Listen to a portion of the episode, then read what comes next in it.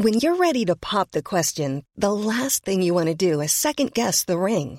At Bluenile.com, you can design a one of a kind ring with the ease and convenience of shopping online. Choose your diamond and setting. When you find the one, you'll get it delivered right to your door. Go to Bluenile.com and use promo code LISTEN to get $50 off your purchase of $500 or more. That's code LISTEN at Bluenile.com for $50 off your purchase.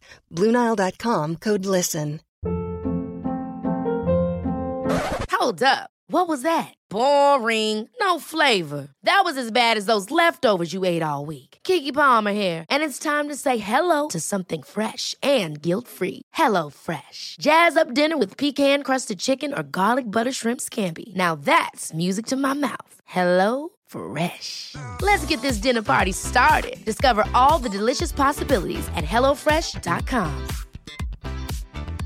Mom deserves the best, and there's no better place to shop for Mother's Day than Whole Foods Market. They're your destination for unbeatable savings, from premium gifts to show-stopping flowers and irresistible desserts. Start by saving 33% with Prime on all body care and candles. Then get a 15-stem bunch of tulips for just $9.99 each with Prime. Round out Mom's menu with festive rosé, irresistible berry chantilly cake, and more special treats. Come celebrate Mother's Day at Whole Foods Market.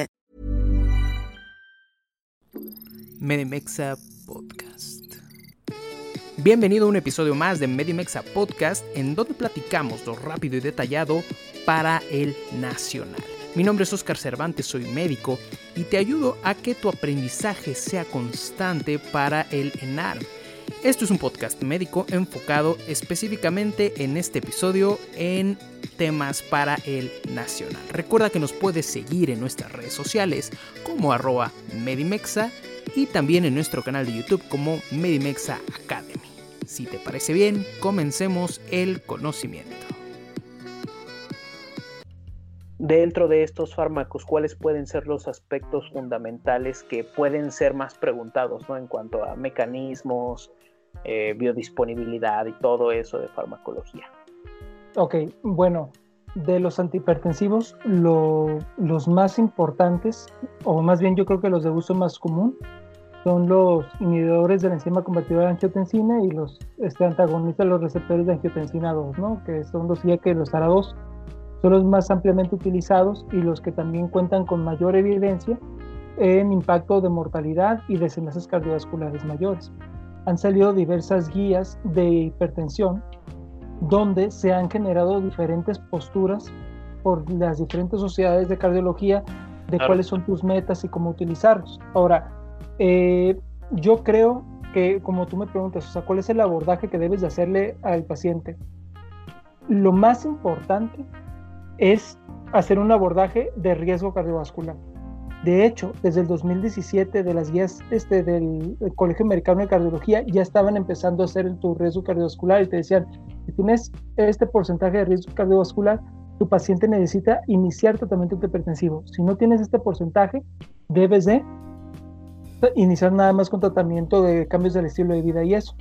Las guías de la Sociedad Europea de Cardiología te, también te dicen que revises el, el, riesgo cardiovascular y en este año, de hecho el mes pasado, acaban de salir las guías de la Sociedad este, Internacional de Hipertensión, que son las más nuevas ahorita, que básicamente está redundando en que hagas un buen abordaje de riesgo cardiovascular. Por lo tanto, no es lo mismo que tengas un paciente que tenga solamente diabetes y que tenga obesidad, a un paciente que tenga diabetes, obesidad, que fume, eh, etcétera, etcétera, ¿no? O que ya haya tenido un antecedente de, cardiovascular como un infarto o que tenga enfermedad arterial coronaria.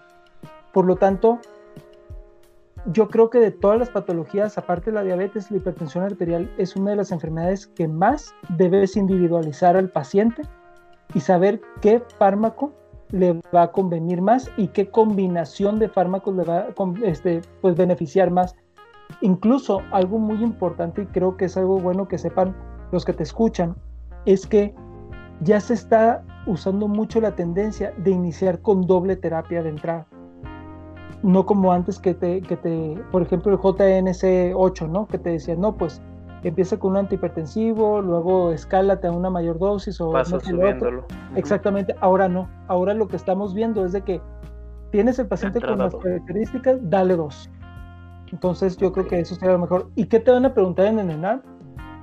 Pues mira, honestamente, pues ya tengo rato que lo hice, ¿no? Ya tengo como seis años que lo hice y no me acuerdo muy bien, pero yo creo que lo que más se van a enfocar en el ENAN, más allá de biodisponibilidad y eso, te van a decir qué fármaco es el que más le conviene a qué paciente. Por ejemplo, si es un paciente con diabetes, etcétera, y que sea hipertenso, con obesidad, te van a recomendar que utilices un IECA. Te van a poner, no, pues ¿cuál es el que más te recomendamos? No, pues el lisinopril, por ejemplo.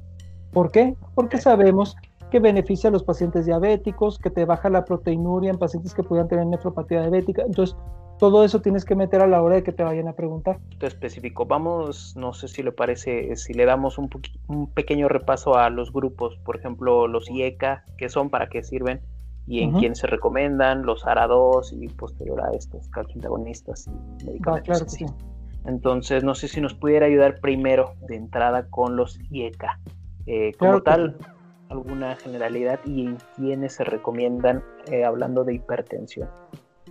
Ok, los IECA son, como su nombre lo dice, son los inhibidores de la enzima convertidora de angiotensina y hoy por hoy son los medicamentos más estudiados en cuestión de hipertensión, ¿no? Hablando solamente de ello. Eh, su mecanismo de acción es la inhibición de la enzima que convierte la angiotensina 1 a angiotensina 2 que se encuentra mayormente en los capilares pulmonares, ¿no? aunque se encuentra en todo, en todo el sistema cardiovascular. Eh, su, sus indicaciones en, hipertensión básicamente es cualquier paciente hipertenso. El tratamiento que debes de iniciarle es un IECA. Son los que más impactan la mortalidad y son los que más te van a impactar en la disminución de riesgo cardiovascular, bueno, más bien de desenlaces cardiovasculares. Entiéndase desenlaces cardiovasculares como infarto, EBC, eh, enfermedad arterial periférica, muerte cardiovascular por cualquier causa. ¿Ok? Entonces, hablando de eso, es muy importante que sepamos que los IECAS eh, se ha visto con, o más bien se ha estudiado más en pacientes con diabetes. ¿Por qué? Eh, sabemos que también los IECAS van a, van a beneficiar a los pacientes con diabetes respecto a la proteinuria que ellos van a tener. Te lo estoy diciendo de una manera muy aterrizada, no muy redundante, porque son cuestiones prácticas. Los pacientes que tienen diabetes hacen mucha proteinuria y sabemos que la proteinuria te va a hacer una aterosclerosis acelerada y te aumenta el riesgo de enfermedad cardiovascular. Por lo tanto, estos, estos agentes son los ideales para tratar esta, esta población de pacientes diabéticos. Ahora, algo que es muy importante saber de los IECAS y creo que con todos los fármacos es que hay que saber usarlos. ¿Por qué? Eh, me ha tocado una persona, y te lo digo porque, este, y es más entrenamiento no tanto de cardiología, ¿eh? es más entrenamiento de medicina interna. Yo hice cuatro años de medicina interna, terminé la, la especialidad internista, y te puedo decir que estos fármacos los tienes que saber usar muy bien, porque nunca va a faltar quien suspenda tu hipertensivo, sobre todo el IECA, porque cree que está deteriorando la función renal, que es lo primero, o por el riesgo de hipercalemia, o por el riesgo de angiodema. Angiodema es rarísimo que ocurra, o sea, la verdad es que a mí ni me tocó, ni me tocó, pero lo que sí te puede dar es eh, deterioro de la función renal. Sin embargo, debes de conocer la definición operacional para un IECA para decir que tu lesión renal o el deterioro de la función renal se ha dado por este fármaco.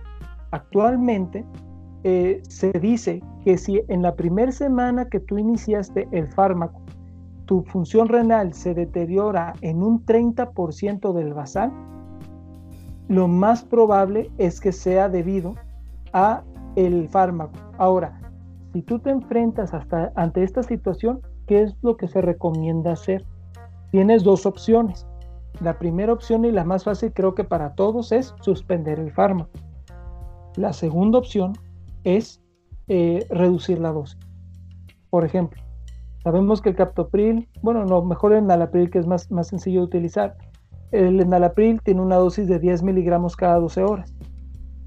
Aquí, en lo personal, la postura que yo tomaría sería 5 miligramos, bajarme a 5 miligramos, bajarle un 50% de la dosis, que también algunas guías lo recomiendan, y ver cómo reacciona el paciente. No hay que tenerle miedo a que te pueda detener un poco la función renal. Hipercalemia, rarísimo que te lo hagan. Realmente te la van a hacer por un deterioro de la función renal muy importante.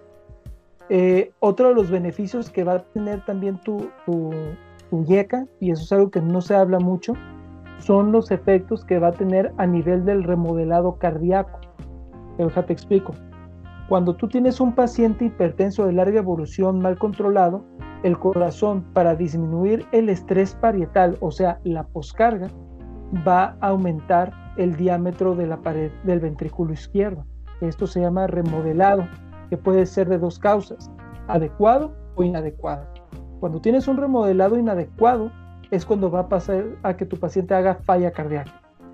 Los IECA han demostrado mejorar este de remodelado para que en vez de que sea inadecuado, sea un remodelado adecuado, concéntrico. Ausencia de fibrosis también, que esos son sustratos para ya futuras taquicardias. Y eh, el paciente no te va a caer en falla cardíaca o al menos va a reducir la probabilidad de que tu paciente por hipertensión, o sea, cardiopatía hipertensiva, te vaya a hacer una falla cardíaca. Y eso es algo que no se habla mucho de los IECA. Y lo que nos comentabas al principio, ¿no? De, por ejemplo, ya no se escala una dosis máxima, se utilizan dos fármacos de, inicio. ¿Cuáles pueden ser esos dos fármacos? Obviamente uno de ellos es el, los IECA, ¿no? Pero ¿cuál puede ser el segundo que puede acompañar a los IECA? Ok, Mira, este se puede utilizar el calcio antagonista, ¿sí? Que es el, segundo, ahora sí que albat, ¿no? Como quien dice. Es el segundo albat del calcio antagonista. Eh, sin embargo, con estos debes de tener mucho cuidado porque no todo calcio antagonista es bueno para tu paciente.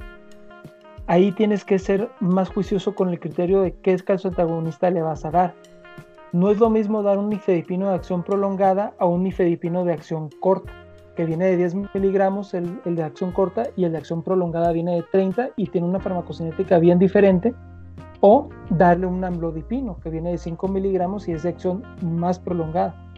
Por ejemplo, si tu paciente tiene falla cardíaca, lo ideal es darle un amlodipino, que está estudiado en pacientes de falla cardíaca y que ha demostrado reducir desenlaces. Pero si tú le das, por ejemplo, nifedipino a un paciente con falla cardíaca, este, le vas a tomar la función del ventrículo izquierdo. Entonces, ahí no está recomendado. Tienes que individualizarlo bien. Ok, perfecto. Y dentro de estos, ¿cuáles pueden ser los que se, prefieren para la hipertensión arterial dentro de los calcioantagonistas? El amlodipino. El amlodipino. Sí, así, prácticamente amlodipino. Ok. Y otra pregunta, dentro de los fármacos eh, para la hipertensión, ¿cuándo se utiliza un diurético? ¿Cuándo podemos empezar a utilizar un diurético tiacídico o bien un diurético de asa puede estar indicado para un hipertenso?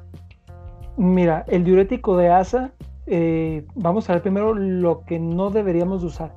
Diurético de asa tiene, y vamos a utilizar el furosemide, eh, hay, quienes lo usan como antihipertensivo, sin embargo, recordemos que tiene una acción vasodilatadora que no te va a beneficiar tanto como antihipertensivo. Además, eh, la depresión de volumen y sobre todo la depresión de sodio realmente no te va a ayudar mucho como antihipertensivo. Hablando de los diuréticos tiacídicos, excelentes antihipertensivos, eh, se recomendaban mucho eh, en muchas situaciones, sin embargo, los tienes que usar muy bien, los tienes que saber usar. ¿Por qué? Un diurético teacídico es muy frecuente, y te lo digo ahora sí como que compartiéndote mi experiencia, eh, es frecuente que te hagan hiponatremia. ¿Sí? Y por ejemplo también eh, te aumentan el ácido úrico, eh, te aumentan la glucosa, pues un paciente diabético como que no sería lo más indicado iniciar un diurético tiacídico, aunque antes se creía que sí se beneficiaban mucho de los diuréticos tiacídicos e incluso te recomendaban que utilizaras un, diurético tiacídico en combinación con IECA. Ahora, eh, el diurético tiacídico una de las desventajas que tú te vas a encontrar, y de hecho les recomiendo a quienes estén escuchando, eh, utilizar el, el, libro El Opia, El Opia de Fármacos Cardiovasculares, que es el libro que nosotros utilizamos en el Instituto Nacional de Cardiología como libro de texto para farmacología, este, porque ahí nos, como que te abren los ojos, ¿no? ¿Por qué? Porque las dosis que tú te vas a encontrar de hidroclorotiazida, por ejemplo, va a ser de 25 miligramos, ¿no? Pero la dosis, la dosis efectiva que realmente se ha demostrado impactar en la presión arterial es de 12.5. Entonces, si tú te pasas de esa dosis, nada más le vas a estar dando más ácido úrico, más sobrepeso, más glucosa a tu paciente, más hiponatremia. Y esas son las presentaciones comerciales que te vas a topar. Entonces, sí te lo recomendaría, pero no en pacientes que tengan síndrome metabólico ni tuvieran diabetes. Y diuréticos de asa, para presión alta, para hipertensión, no. Ok, perfecto. Eh, ¿Algún otro fármaco que considere importante dentro de la hipertensión y que pueda tener como algún truco, alguna clave que vaya rumbo al examen de residencias? Mm, yo creo, yo creo que es pironolactona. Ok.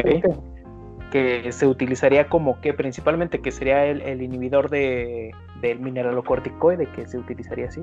Es, el nombre correcto es antagonista de los receptores de mineralocorticoides. Ahora, ¿por qué? Y este es uno que tiene malla.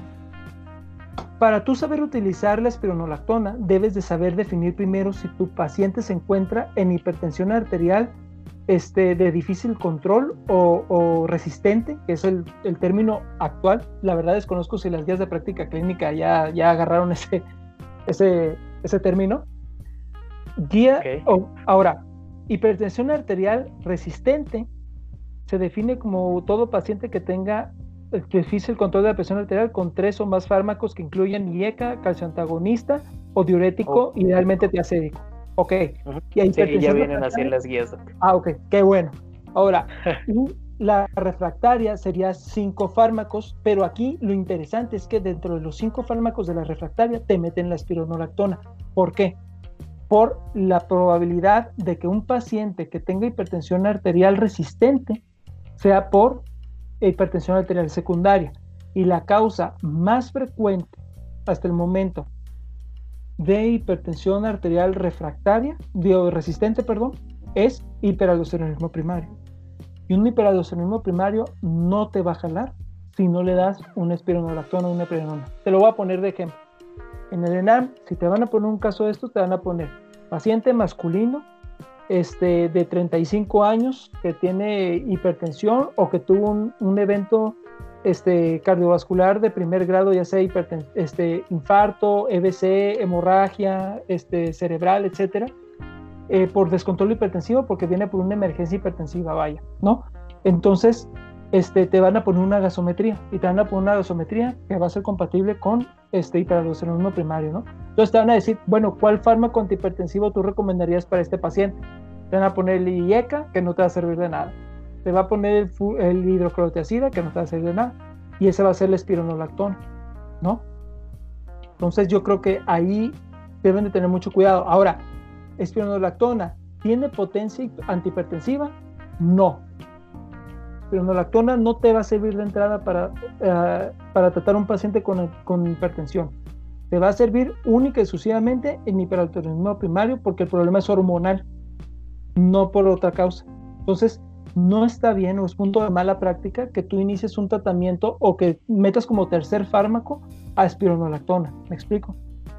Yo te diría, abórdate primero con IECA, con calcio antagonista y tiacídico. Y ahora otra cosa nada más para terminar. Beta bloqueador no tiene papel en eh, como antihipertensivo.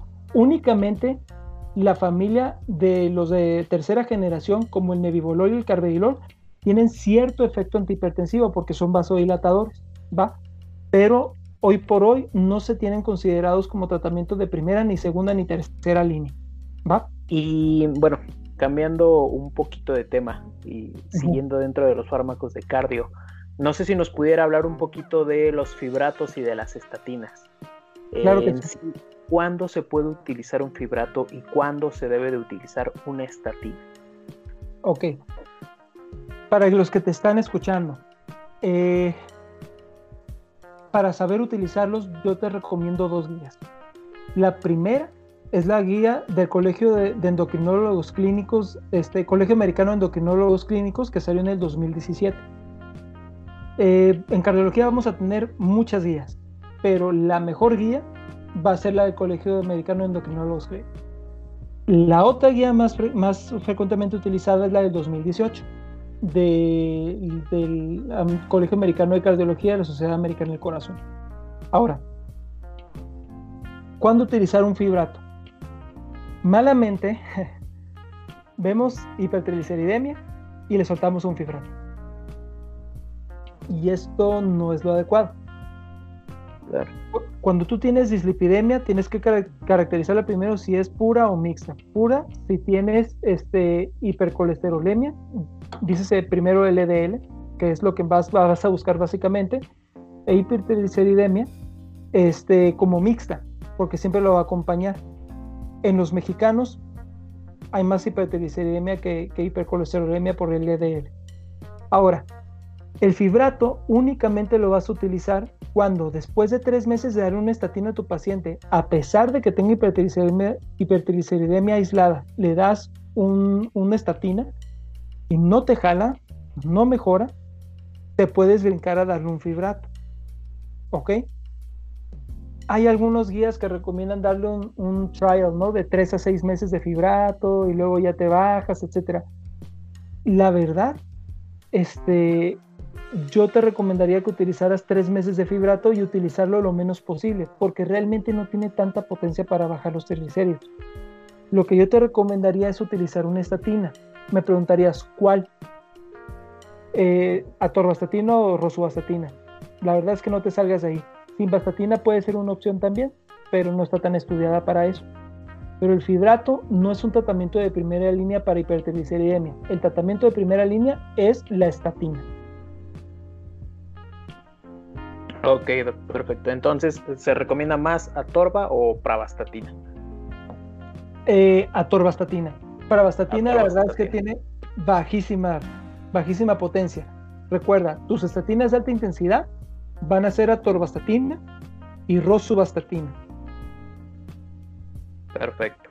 Y pues esto pues va, eh, vamos a estar controlando específicamente la LDL, ¿correcto? y algún efecto como tal adverso que pudiera tener una estatina. Ok, mira, es algo bien curioso. Todos te dicen el efecto del dolor de las mialgias, ¿no? Y rhabdomiólisis, que es al que todos le, tienen mucho respeto. O lesión hepática aguda. Rarísimo. Rarísimo. Y hay un trabajo muy interesante que salió hace tres años de una investigadora japonesa de la Universidad de San Diego, en la cual este, se dieron cuenta que los pacientes que tú les dabas, porque allá en Estados Unidos lo manejan mucho, de hablar con el paciente y tener una decisión consensuada, porque si no se meten en una bronca legal. Este, y veían que los pacientes que les decían los efectos adversos de la estatina, dícese las mialgias, rabdomiólisis, presentaban más estos síntomas que los que no les decían nada. Entonces nació un concepto que se llama nocivo, que es como placebo, nocivo, pero por nocivo de nocicepción, de que los pacientes les dolía porque tú les decías que les iba a doler o que les podía doler. Entonces realmente se está reconsiderando si las estatinas realmente este, generan este efecto adverso. Otro efecto adverso es la lesión hepática. Es raro, pero puede ocurrir. Eh, no hay una guía como tal que te diga, ¿sabes qué? cada cuánto le estés este, checando las pruebas de función hepática a tu paciente con estatinas. Yo te recomendaría que se lo hicieras cada seis meses. Ahora, otro efecto adverso y que no, se tiene muy en cuenta es eh, cuando tú bajas el LDL por debajo de 55 que tú ya vas a ver en las guías que salen, sobre todo las del Colegio Americano de Endocrinólogos Clínicos, que te dicen, mientras más le bajas el LDL, mejor. yo he tenido pacientes con LDL de hasta 30. Y muchos tienen miedo porque dicen, no, es que el colesterol necesita este, eh, pues formar parte de las membranas celulares y el paciente se va a morir si no, si no tiene colesterol, ¿no? Pues no. Eh, pero lo que sí se ha visto es que los pacientes que tienen menor LDL por debajo del 55 tiene, están más propensos a padecer EBC hemorrágico, dice hemorragia cerebral intraparenquimatosa. También otro, otra situación que se ha visto y que no se habla mucho es que se han visto más relacionadas en generar diabetes de nuevo en pacientes femeninos mayores de 60 años. Entonces, de todas maneras, eh, el que tenga esta probabilidad de tener un efecto adverso que es raro, no, no supera el beneficio de la estatina, por ejemplo, a una señora de 65 años que le tengas que iniciar estatina porque tiene riesgo cardiovascular, pero dices, no, pues le puede dar diabetes si no tiene diabetes. Nada más el mensaje. Tratamiento de hipertensión arterial es igual, valora el riesgo cardiovascular de tu paciente y en base a ello vas a decir si le das uno o dos fármacos. Punto. Perfecto. Ok.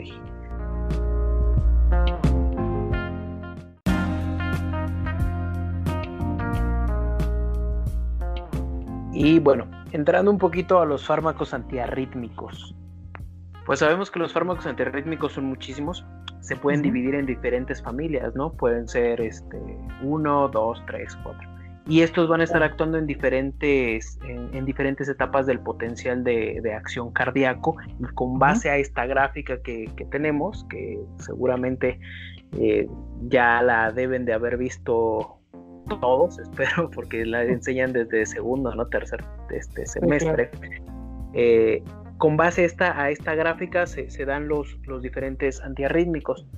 Como tal, ¿cuáles son los antiarrítmicos o más bien cuáles son las clases que debemos de saber de ley rumbo al nacional y pues también para la vida, ¿no? Para la vida del, médico general. ¿Cuáles son las clases de antiarrítmicos que nos debemos de aprender?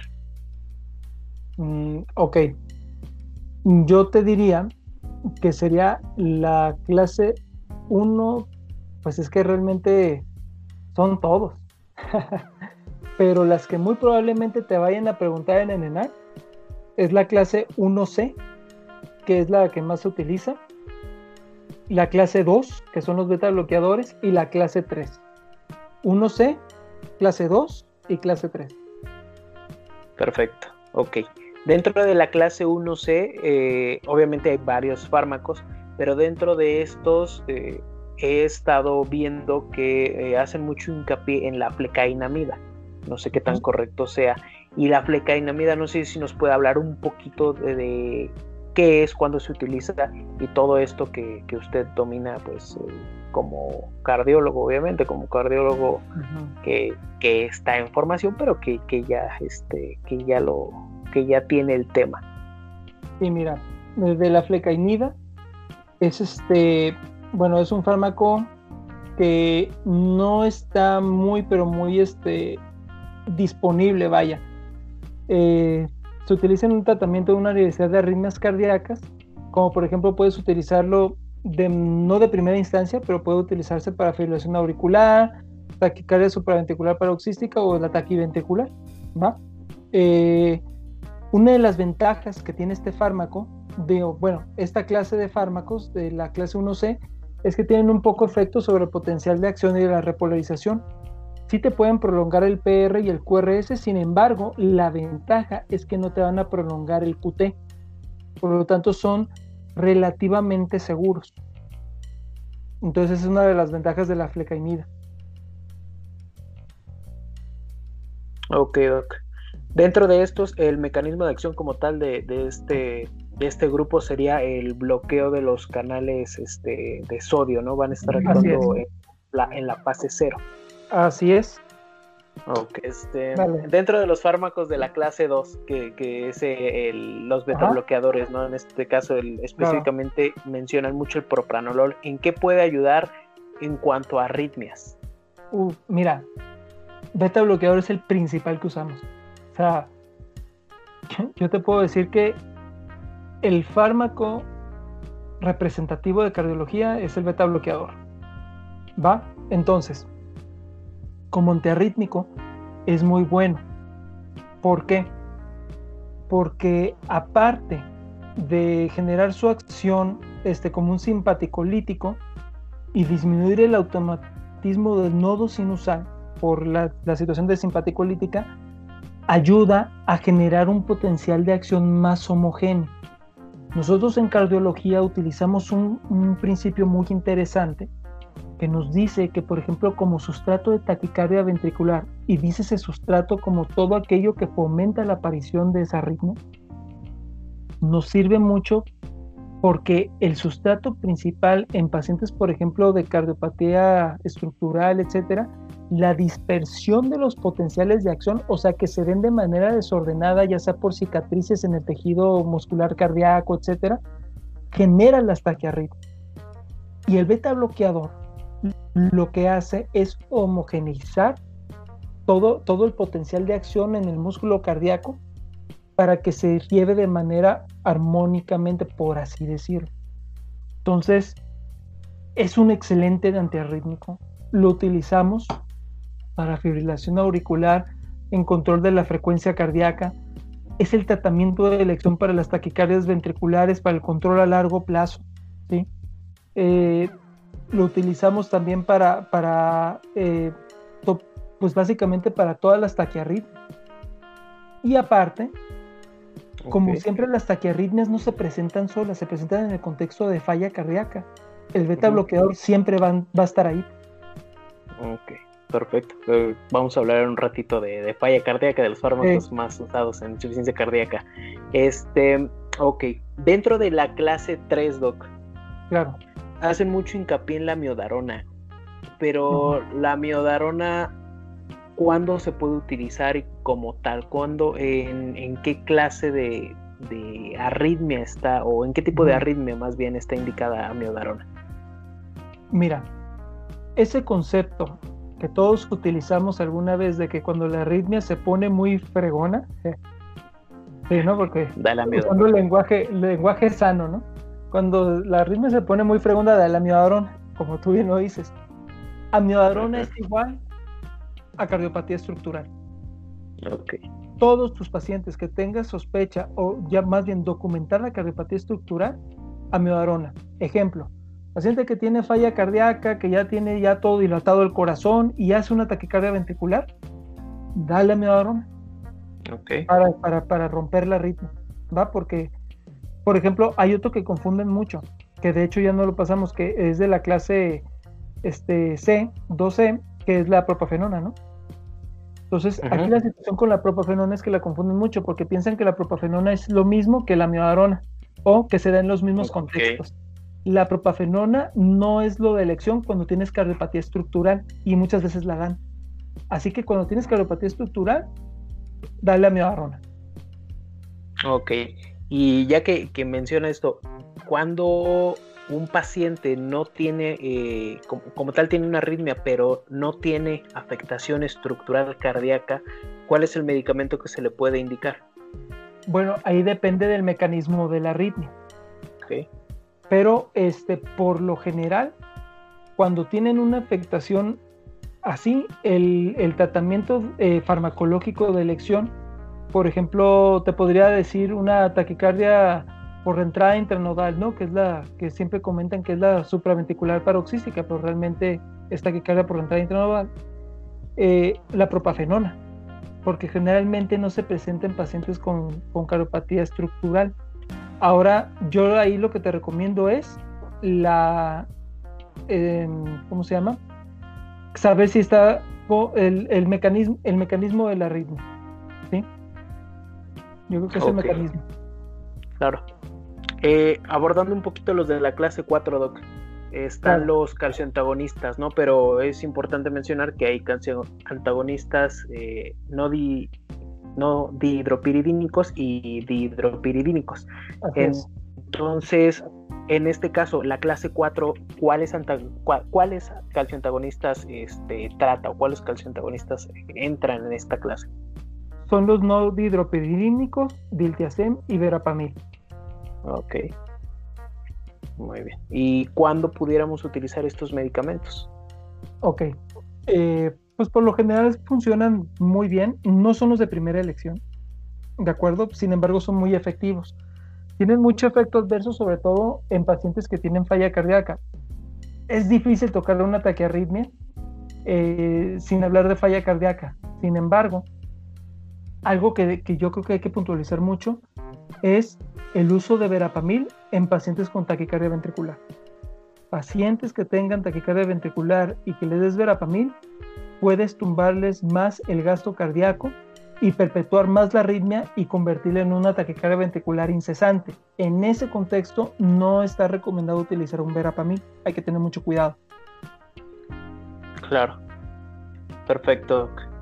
Y bueno, eh, hablando ya como lo, decía anteriormente, ¿no? De la insuficiencia cardíaca, eh, obviamente pues ya es una lesión estructural eh, del corazón, es una afección crónica en la mayoría de los casos, aunque también se puede presentar como aguda, como ya conocemos, pero ¿cuáles medicamentos son los que se indican? Obviamente se tiene que individualizar, como usted mencionaba hace rato con la hipertensión, ¿no? ¿Cuáles son los medicamentos más utilizados en la insuficiencia cardíaca y antes de que nos pueda mencionar esto, le quiero preguntar sobre la digoxina. ¿Qué tanto se utiliza la digoxina y qué, qué utilidad tiene como tal en la insuficiencia cardíaca? Ok, vamos con la digoxina.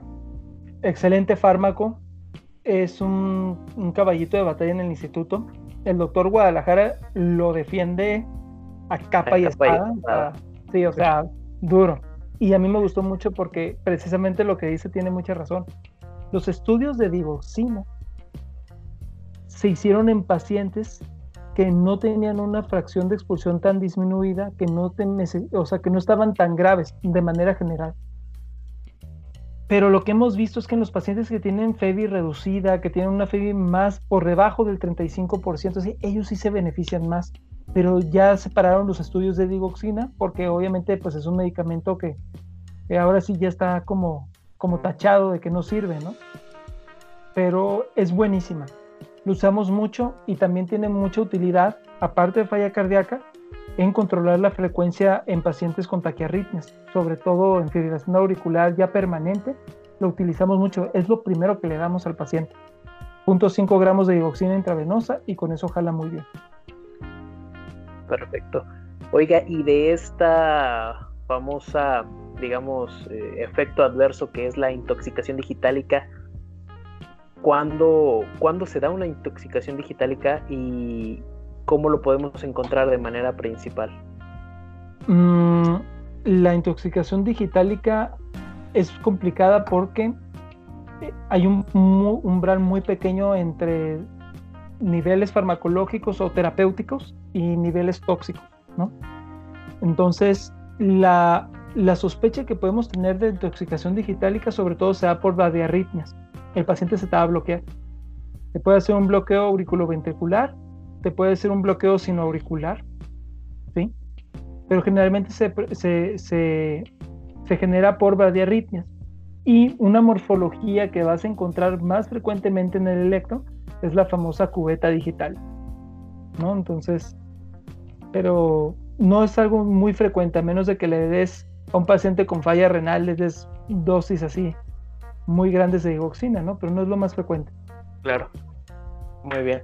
Oiga, y bueno, ya este, entrando un poquito a como tal, eh, cómo empieza o cómo, cómo se inicia el tratamiento para, en este caso, una insuficiencia cardíaca eh, no sé si, vamos a tomar eh, un poco lo de las guías europeas o eh, no sé si le gustaría abordarlo de alguna otra manera. No, pero podemos tomar como las guías europeas, que realmente es lo que, lo que utilizamos nosotros, ¿no? Ok, ok, muy bien. Bueno, en cuanto al tratamiento de la insuficiencia cardíaca, Doc, y basándonos en, las, en, la, en el algoritmo que manejan o que presentan las guías europeas, ¿cómo podemos empezar a abordarlo? ¿Cuál serían o cómo indicarían el primer medicamento que se le debe dar a un paciente con insuficiencia cardíaca que se le está descubriendo? Ok, eh, primero lo, lo, lo que debes de hacer es saber cuál es el estado basal de tu paciente. Número uno, cardiovascular. cardiovascular, está congestivo, está descompensado o no está descompensado. Si tu paciente está descompensado, tienes que irte con el algoritmo de insuficiencia cardíaca aguda. ¿va? Si está compensado, que es, creo que es lo que estamos tocando ahorita, eh, debes iniciar por un IECA y un beta bloqueador. ¿De acuerdo? Ok. Esto hablando primero sabiendo que el paciente está con una FEBI reducida. Si tu paciente tiene falla cardíaca con una FEBI preservada, eh, que es mayor a 40% realmente, porque zona gris y luego FEBI preservada 50%, eh, ya ahí es otro tratamiento. Pero en los pacientes con FEBI reducida, debes de iniciar con IECA y beta bloqueador. Si está asintomático, darle un diurético, ¿no?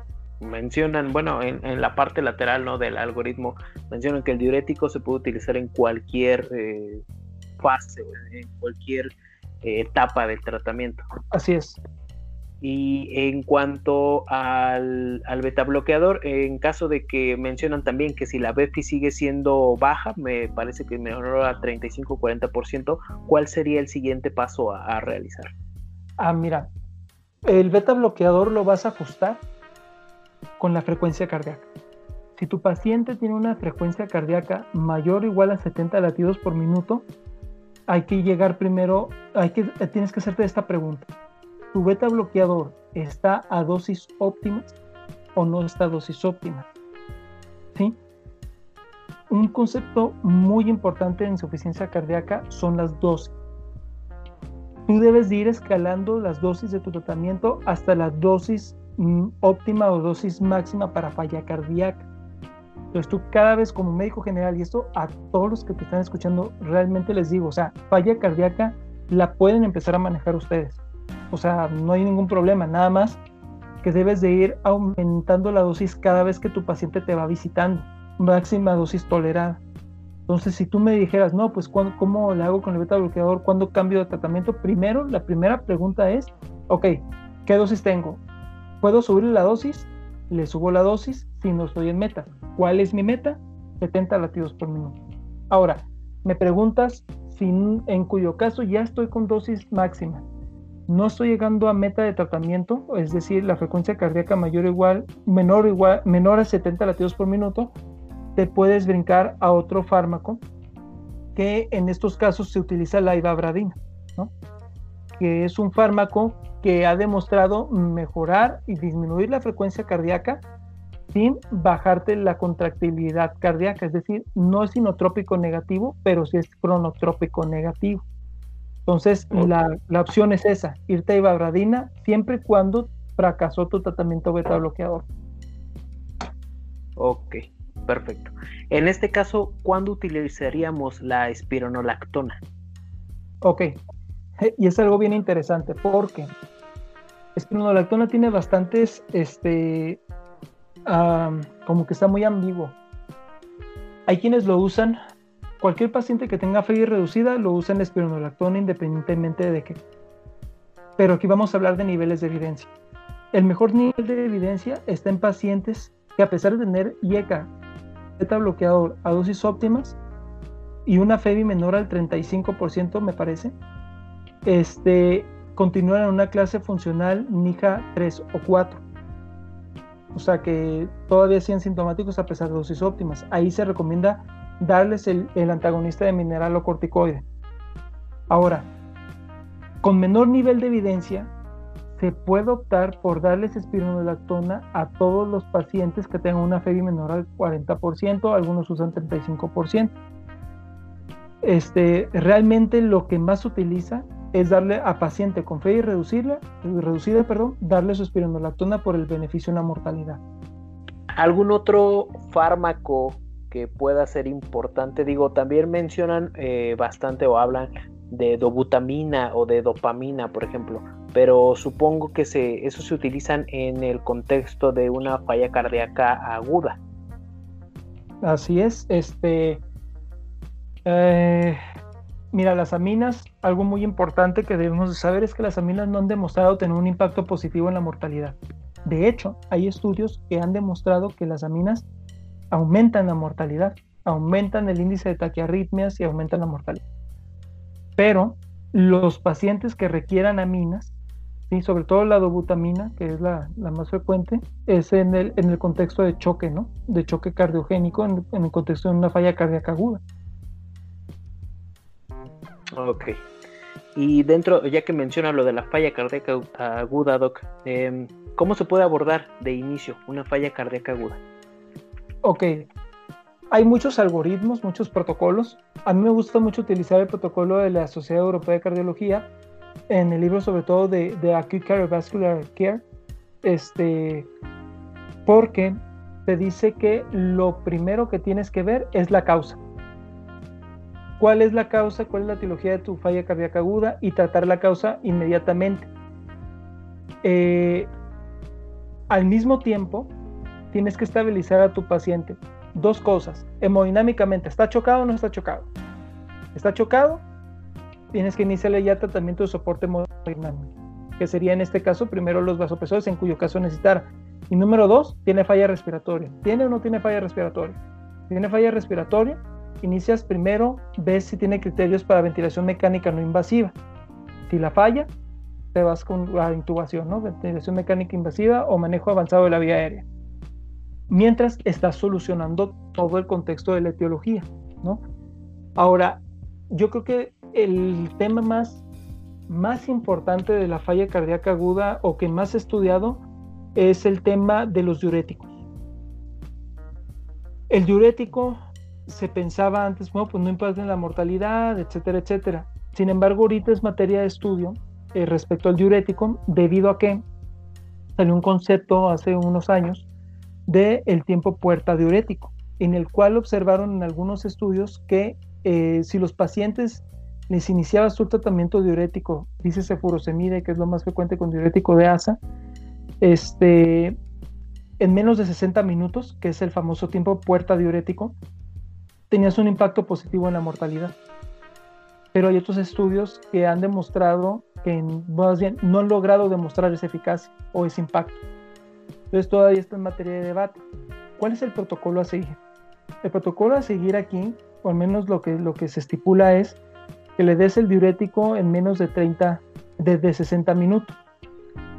Si tu paciente no mejoró con tu diurético, es decir, o no, no presentó lo que esperas, que es este, diuresis de 100 mililitros las primeras dos horas, 100 mililitros la primera hora y 100 mililitros la segunda hora, o 200 mililitros las siguientes dos horas, después de haberle dado el bolo de diurético, o si un sodio, no tienes un sodio urinario entre 50 y 70, que eso es definición de responder a diurético, puedes hacer dos cosas.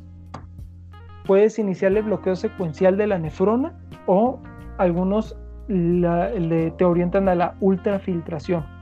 ¿Qué es el bloqueo secuencial de la nefrona? es un concepto muy interesante. Nos habla de bloquear la nefrona en dos sitios diferentes. El primero con el diurético de alza y el segundo puede ser ya sea con un diurético tiacídico o un diurético tipo espironolactona, que es un diurético de poca potencia. Eh, generalmente lo que utilizamos es eh, diurético de asa con diurético tiacídico, con muy buenos resultados. Entonces, así es como se maneja la falla cardíaca aguda a muy grandes rasgos. Perfecto. Ok, Doc. Pues no sé si, si tenga algo más que, contarnos o algo más que, piense que es de importancia rumbo al ENAR para eh, los fármacos que se utilizan en la insuficiencia cardíaca. Saber cuáles son los que impactan en mortalidad. IECA, si no, si no tienes tolerancia a IECA, ARA2. ¿Cuál de los ARA2? Valsartán. Así es. Valsartán es el que te eh, eh, por el estudio Valiant, ¿no? Tres, el, beta bloqueador. Y si no te jaló con eso, puedes utilizar ya sea este el espironolactona o incluso también, y creo que no lo tocamos, los ARNIS, sacubitril valsartán, que puede ser que venga, incluido en el ENAN, que deben de saber que cuando tu paciente falla y sigue sintomático a pesar de dosis plenas, puedes optar darle sacubitril basartán. Entonces, esa te la van a preguntar. Ahora, este, también yo creo que deben, debemos hablar un poco de los inhibidores de SGLT2. No sé qué tanto pueda venir en, en, el ENAM, sin embargo, deben de saber que ya se están utilizando y se recomienda en pacientes con falla cardíaca para mejoría de los síntomas y para desenlaces de mortalidad. Entonces es bien importante, incluso en pacientes no diabéticos. Ok, perfecto. Pues bastante interesante eso que nos comenta al final, ¿no? Eh, específicamente lo de los SGLT2. Así es. Muy bien, Doc. Pues eh, le agradezco muchísimo eh, su tiempo, la información, la plática, obviamente. pues muchas gracias, Doc, nuevamente. No, claro, Oscar, y felicidades por tu proyecto. Ever catch yourself eating the same flavorless dinner three days in a row? Dreaming of something better? Well, HelloFresh is your guilt-free dream come true, baby. It's me, Kiki Palmer. Let's wake up those taste buds with hot, juicy pecan-crusted chicken or garlic butter shrimp scampi. Mm. Hello Fresh. Stop dreaming of all the delicious possibilities and dig in at HelloFresh.com. Let's get this dinner party started. Mom deserves the best, and there's no better place to shop for Mother's Day than Whole Foods Market. They're your destination for unbeatable savings, from premium gifts to show-stopping flowers and irresistible desserts. Start by saving 33% with Prime on all body care and candles. Then get a 15-stem bunch of tulips for just $9.99 each with Prime. Round out Mom's menu with festive rosé, irresistible berry chantilly cake, and more special treats. Come celebrate Mother's Day at Whole Foods Market. Want to get a chiseled look in the jawline? Sculpt and shape your jawline with added volume from Juvederm Volux XC. Juvederm Volux XC is an injectable gel specifically designed to be robust enough to improve moderate to severe loss of jawline definition. And it is the first and only hyaluronic acid filler approved for the jawline. Add volume to your jawline for a chiseled look with Juvederm Volux XC. For important safety information and to find a licensed specialist, visit juvederm.com.